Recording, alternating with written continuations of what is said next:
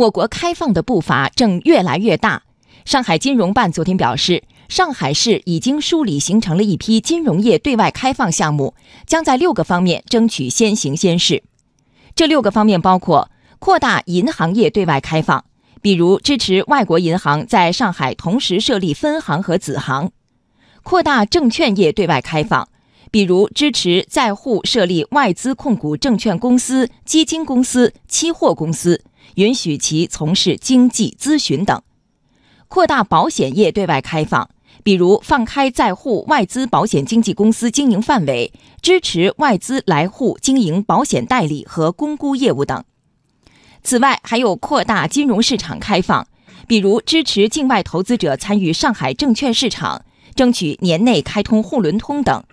拓展自由贸易账户功能和使用范围，争取将自由贸易账户复制推广到长三角地区和长江经济带的自贸试验区等。